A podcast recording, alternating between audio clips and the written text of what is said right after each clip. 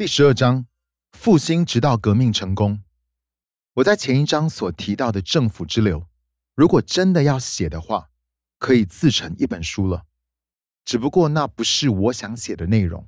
不过我倒是会想再更多的说明一些想法，好帮助我们知道列国的盼望到底在哪里。当然，很明显的答案是，我们都需要耶稣。然而自古至今以来，大家对于这个答案都有各自不同的表述。有时候它可以带来持久的改变，但也有些时候，它不过是一个短暂的属灵行动，所带出来的果效也无法长存。但是最悲哀的就是这些转化大能的影响范围都只局限在教会四面的墙内。如果神的作为无法影响到文化，那么就只会留下一堆鸽子粪便。也就是当鸽子飞走之后，唯一存留下来的。于是撒玛利亚被围困，有饥荒，甚至一个驴头值银八十舍克勒，两升鸽子粪值银五舍克勒。鸽子在圣经里一般代表圣灵。耶稣受洗后，他带着大能降临在耶稣身上。经文说，这只鸽子就停留在他身上。耶稣让我们看见，当神持续的运行，也因为他常在神的同在里，就能够使一切都改变。但是当鸽子飞走了，也就是当圣灵不再参与在我们个人生命、教会或是施工里时，那就只剩下鸽子大便了。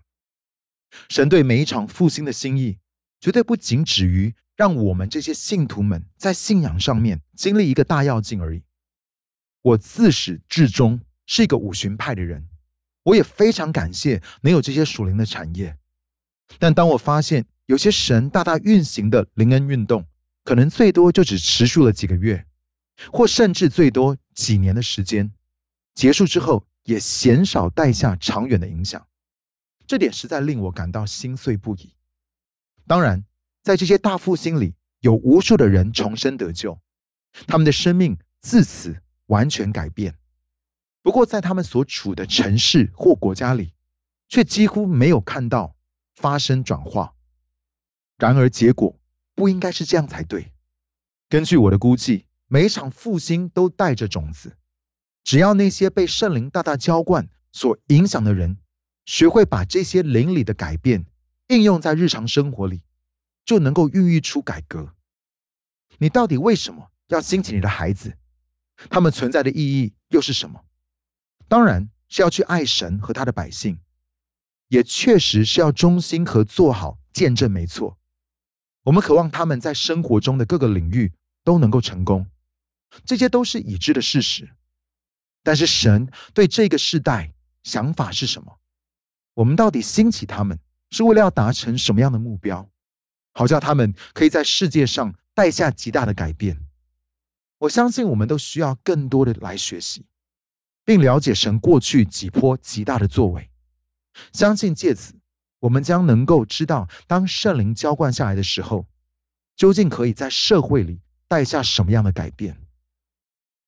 教会人数高低，至少在美国调查数据指出，城市内教会的主日礼拜出席人数最高的几个城市。也是社会统计指数最差的城市，我绝对不会因此而认定问题是出在大家都有去教会参加主日，也不会认为因为人们去教会，所以造成了犯罪和离婚率的升高。不过这确实点出了一个挑战：不要因为你所属的教会很活跃，就径自认为，既然教会里和聚会中是那么的有生命力，那么这间教会就一定会影响所在的城市。因为很明显的结果并非如此，我不觉得魔鬼很在意我们在教会里的聚会有多棒，会友们多么兴奋要来聚会，或是我们多么喜爱聚在一起。他希望我们最好都不要把这些想法和观点带到所在的社区里，因为在那里才是能够带来最大影响和改变的地方。教会里的人很常会以为想要解决所在城市里的各种病态。只要把大家都带到教会这栋建筑物里面，就会皆大欢喜了。